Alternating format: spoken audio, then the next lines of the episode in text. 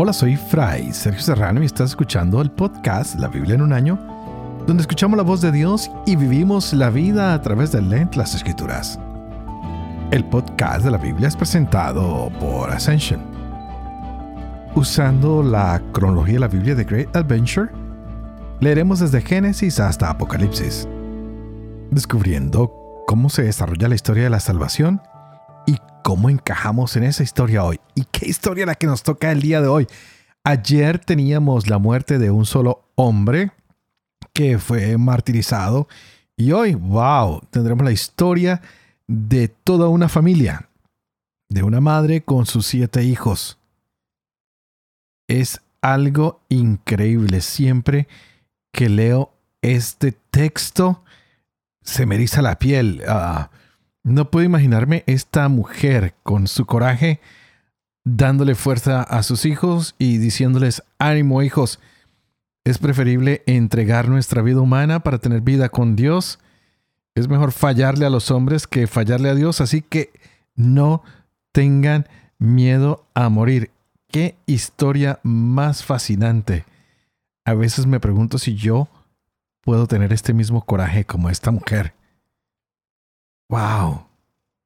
Esta familia puede ser símbolo para cada uno de nosotros de cómo debemos mantener la unidad como familia, como pueblo, como iglesia. Esta puede ser una iglesia doméstica que aunque se vea frágil, cuando se abraza a la cruz se hace cada día más fuerte. Tenemos muchas enseñanzas en este martirio. Y las descubriremos a través de esta lectura. Pero la verdad es que no me quiero adelantar. Son tantas cosas bellas que vamos a encontrar. Es un capítulo larguito. Pero wow, súper, súper, súper cargado de lealtad, de sabiduría, de enseñanza. Y dejamos que el Señor habite en nosotros hoy a través de este capítulo. ¡Wow! Qué hermoso es leer la historia de nuestra salvación. Hoy tendremos el segundo libro de Macabeos y este capítulo fascinante, el 7, que no se les olvide. Capítulo 7 del segundo libro de Macabeos. Seguimos con el fascinante libro de la sabiduría, que estaremos leyendo dos capítulos, el 3 y el 4. Y Proverbios continuamos con este capítulo 24, llegando a los versos 27 al 29. ¡Wow! ¿Qué día el que nos espera? Es el día 304. Empecemos. Segundo de Macabeos, capítulo 7. Sucedió también que siete hermanos apresados, junto con su madre, eran forzados por el rey, flagelados con azotes y nervios de buey, a probar carne de cerdo prohibida por la ley. Uno de ellos, hablando en nombre de los demás, decía así, ¿Qué quieres preguntar y saber de nosotros? Estamos dispuestos a morir antes que violar las leyes de nuestros padres. El rey, fuera de sí, ordenó poner al fuego sartenes y calderas. En cuanto estuvieron al rojo, mandó cortar la lengua al que había hablado en nombre de los demás, arrancarle el cuero cabelludo y cortarle las extremidades de los miembros en presencia de sus demás hermanos y de su madre. Cuando quedó totalmente mutilado, pero respirando todavía, mandó que lo acercaran al fuego y lo tostaran en la sartén. Mientras el humo de la sartén se difundía lejos, los demás hermanos junto con su madre se animaban mutuamente a morir con generosidad y decían, el Señor Dios vela y con toda seguridad se apiadará de nosotros, como declaró Moisés en el cántico que atestigua claramente, se apiadará de sus siervos. Cuando el primero hizo así su tránsito, llevaron al segundo al suplicio, y después de arrancarle la piel de la cabeza con los cabellos, le preguntaban, ¿vas a comer antes de que tu cuerpo sea torturado miembro a miembro? Él respondiendo en su lenguaje patrio dijo, no. Por ello también, éste sufrió a su vez la tortura como el primero. Al llegar a su último suspiro, dijo, Tú criminal, nos privas de la vida presente, pero el Rey del mundo, a nosotros que morimos por sus leyes, nos resucitará a una vida eterna. Después de este fue castigado el tercero en cuanto se lo pidieron. Presentó la lengua, tendió decidido las manos y dijo con valentía, por don del cielo poseo estos miembros. Por sus leyes los desdeño y de él espero recibirlos de nuevo. Hasta el punto de que el rey y sus acompañantes estaban sorprendidos del ánimo de aquel muchacho que nada temía los dolores. Llegado este a su tránsito, maltrataron de igual modo con suplicios al cuarto. Cerca ya del fin decía así, es preferible morir a manos de hombres con la esperanza que Dios otorga de ser resucitados de nuevo por Él. Para ti, en cambio, no habrá resurrección a la vida. Enseguida llevaron al quinto y se pusieron a atormentarlo. Él, mirando al rey, dijo, Tú, porque tienes poder entre los hombres, aunque eres mortal, haz lo que quieres. Pero no creas que Dios ha abandonado nuestra raza. Aguarda tú y contemplarás su magnífico poder, cómo te atormentará a ti y a tu linaje. Después de este trajeron al sexto que, estando a punto de morir, decía, No te hagas ilusiones, pues nosotros por nuestra propia culpa padecemos. Por haber pecado contra nuestro Dios, nos suceden cosas sorprendentes. Pero no pienses quedar impune tú que te has atrevido a luchar contra Dios. Admirable de todo punto y digna de glorioso recuerdo fue aquella madre que, al ver morir a sus siete hijos en el espacio de un solo día, sufría con valor porque tenía la esperanza puesta en el Señor. Animaba a cada uno de ellos en su lenguaje patrio y llena de generosos sentimientos y estimulando con ardor varonil sus reflexiones de mujer, les decía, Yo no sé cómo ustedes aparecieron en mis entrañas ni fui yo quien les regaló el espíritu y la vida, ni tampoco organicé yo los elementos de cada uno. Pues así el creador del mundo, el que modeló al hombre en su nacimiento y proyectó el origen de todas las cosas, les devolverá el espíritu y la vida con misericordia, porque ahora no miran por ustedes mismos por amor a sus leyes.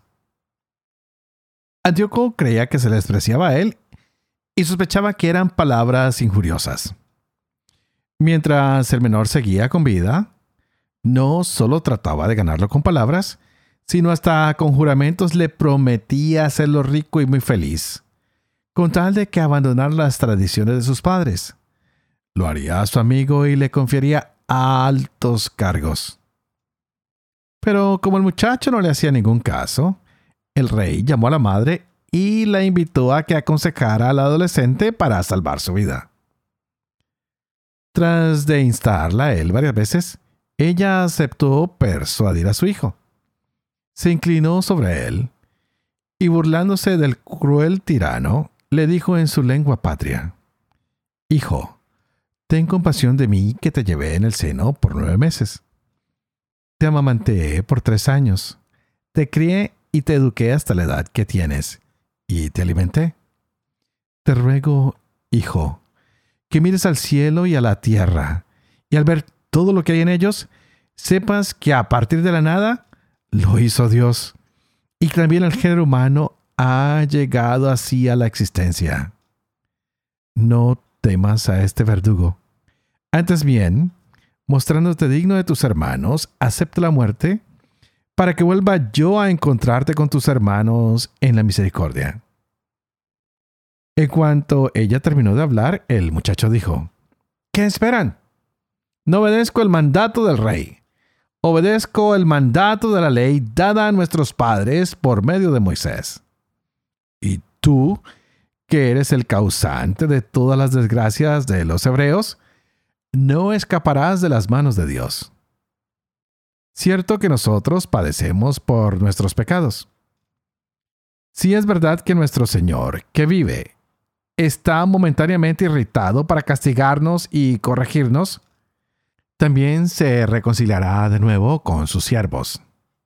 Pero tú, oh impío, y el más criminal de todos los hombres, no te engrías neciamente, entregándote a vanas esperanzas y alzando la mano contra sus siervos, porque todavía no has escapado del juicio del Dios que todo lo puede y todo lo ve.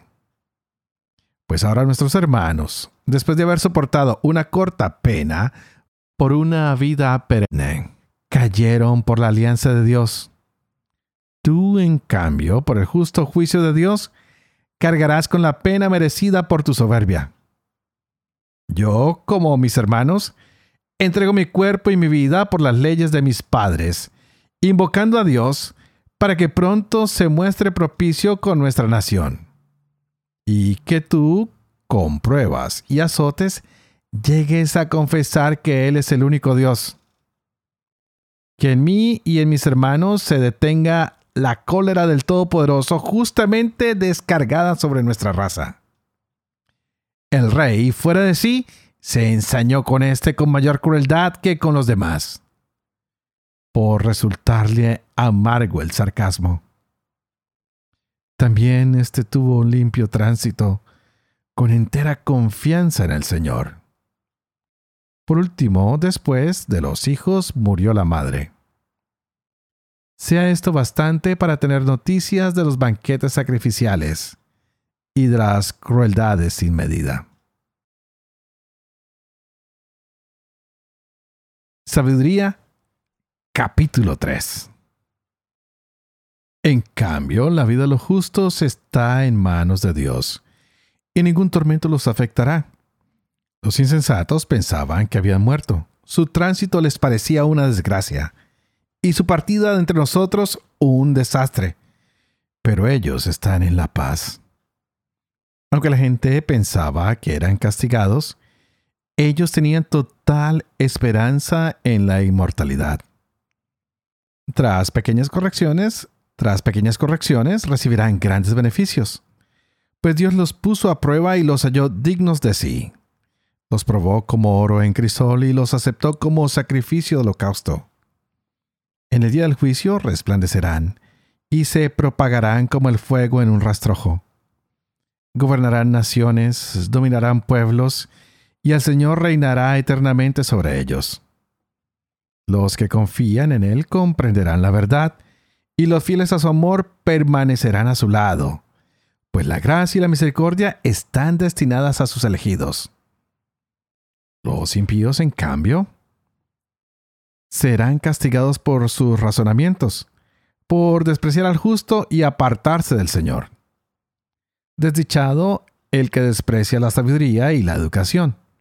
Vana es su esperanza, baldíos sus esfuerzos e inútiles sus obras. Sus mujeres son necias, sus hijos perversos y su posteridad maldita. Dichosa la estéril intachable, la que no conoce el lecho nupcial de pecado, pues obtendrá fruto en el juicio de los justos. Y también el eunuco, que no actúa perversamente, ni alberga malos pensamientos contra el Señor por su fidelidad recibirá especial recompensa y una herencia envidiable en el templo del Señor. Pues el fruto del buen trabajo proporciona fama, y la raíz de la sensatez es inquebrantable. Los hijos de adúlteros, en cambio, no alcanzarán la madurez. La descendencia de unión ilegítima desaparecerá. Aunque viva muchos años, no serán apreciados y al final su vejez será deshonrosa. Y si mueren prematuramente, no tendrán esperanza ni consuelo en el día del juicio, pues es penoso el final de la gente perversa. Más vale no tener hijos y tener virtud, pues su recuerdo es inmortal, y es reconocida por Dios y por los hombres. Presente la imitan, ausente la añoran, y en la eternidad desfila en triunfo coronada, pues venció en la lucha de premios intachables. En cambio, la familia numerosa de los impíos será inútil. Sus retoños bastardos no echarán raíces profundas, ni tendrá base sólida. Aunque sus ramas verdeen temporalmente, será sacudida por el viento a causa de su caducidad y arrancada de raíz por el huracán enfurecido. Sus ramas aún tiernas se troncharán. Su fruto será inútil, inmaduro para comerlo, y nada se aprovechará. Pues los hijos nacidos de uniones ilícitas son testigos de la maldad de los padres a la hora de su examen. El justo, aunque muera prematuramente, tendrá descanso, pues la ancianidad venerable no consiste en larga vida, ni se mide por los años. Que las canas del hombre son la prudencia, y la edad avanzada una vida intachable. Fue amado porque agradaba a Dios. Fue trasladado porque vivía entre pecadores. Fue arrebatado para que la maldad no pervirtiera su inteligencia o el engaño sedujera su alma. Pues la fascinación del mal ensombrece el bien y el frenesí del deseo pervierte al espíritu ingenuo.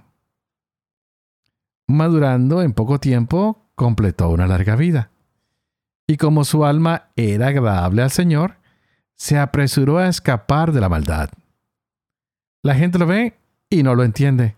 No les cabe esto en la cabeza.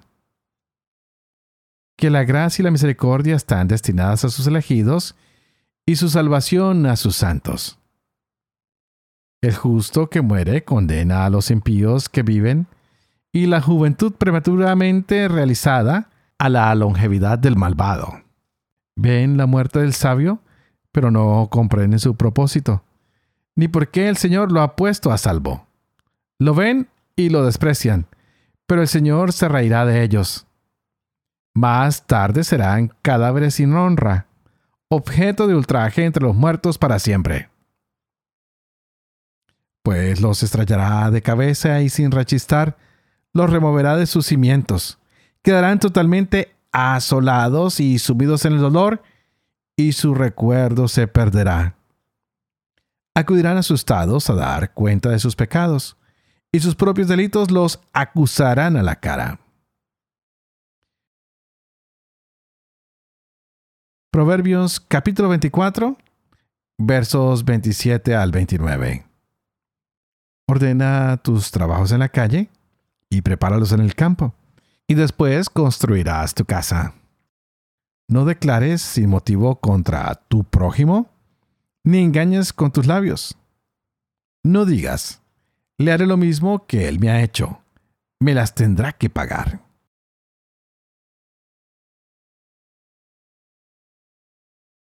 Padre de amor y misericordia, tú que haces elocuente la lengua de los niños, educa también la mía, e infunde en mis labios la gracia de tu bendición, Padre, Hijo y Espíritu Santo.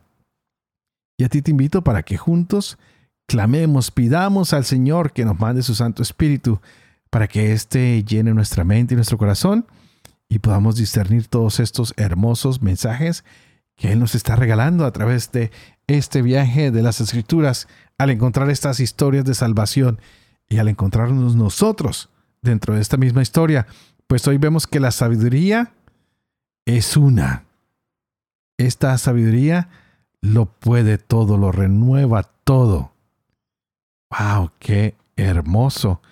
Lo que hemos estado viendo estos días, hombres y mujeres que son inspirados por la sabiduría de Dios y que no tienen otra cosa que decir gracias por todo lo que nos das.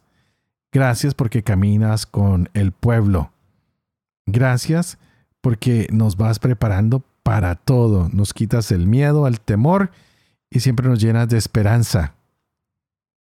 Esta lectura del libro de la sabiduría y de los macabeos nos hace descubrir el amor que Dios tiene sobre cada uno de nosotros. Dios aparece como el guerrero, el cual ayuda a que toda la creación tenga ese combate y salga vencedora. Es un Dios que toma justicia contra los enemigos de su pueblo. Es un Dios que conoce las realidades humanas, el amor, el odio, el trabajo, la pereza, y sabe qué cosas están y qué cosas no están orientadas a Él. Es un Dios que nos invita a ustedes y a mí a dejar atrás el egoísmo y a poner todo nuestro centro en Él y en los más necesitados. Wow, estas lecturas de la sabiduría son maravillosas, pues descubrimos que el poder viene del Señor y quien está con el Señor tiene poder incluso para entregar su vida a los malvados y decir, todo lo podemos en Él, pues la vida le pertenece a Él. Hemos visto una sabiduría que tiene casi que carne, la podemos casi que tocar, que identificarnos con ella. Y es por eso que hoy en esta lectura de los macabeos encontramos cómo Dios no ha abandonado a su pueblo. No, no, no, no. Tal vez lo pone a prueba y después lo premia. Y vimos cómo los hermanos de este hombre que estaba siendo quemado en una sartén y su madre se animaban mutuamente y decían, no podemos tener miedo a morir, pues el Señor va a tener piedad de nosotros. Y Él lo ha dicho a través de Moisés. Y Él dice que va a tener piedad de los que le son fieles a Él. Y estos siete hermanos y esta madre se entregan al martirio. Saben que hay que morir antes que quebrantar la ley de Dios, antes que ir en su contra. Ellos lo conocen a cabalidad, lo sienten en su corazón, que el que es fiel con Dios, el que muere por su causa, Dios se compadece de él. Pues Dios ha prometido que resucitará nuestros cuerpos mortales a una vida eterna. Lo hemos visto en el libro de Daniel y lo estaremos experimentando en muchas de las lecturas que se aproximan del Nuevo Testamento. Muchos hombres y mujeres han creído en la inmortalidad a través de los tiempos, pero no creen en la resurrección.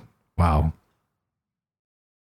Aquí nos damos cuenta que estos hombres y mujeres no tienen miedo de entregar sus cuerpos porque saben que van a resucitar y resucitarán en cuerpo y alma.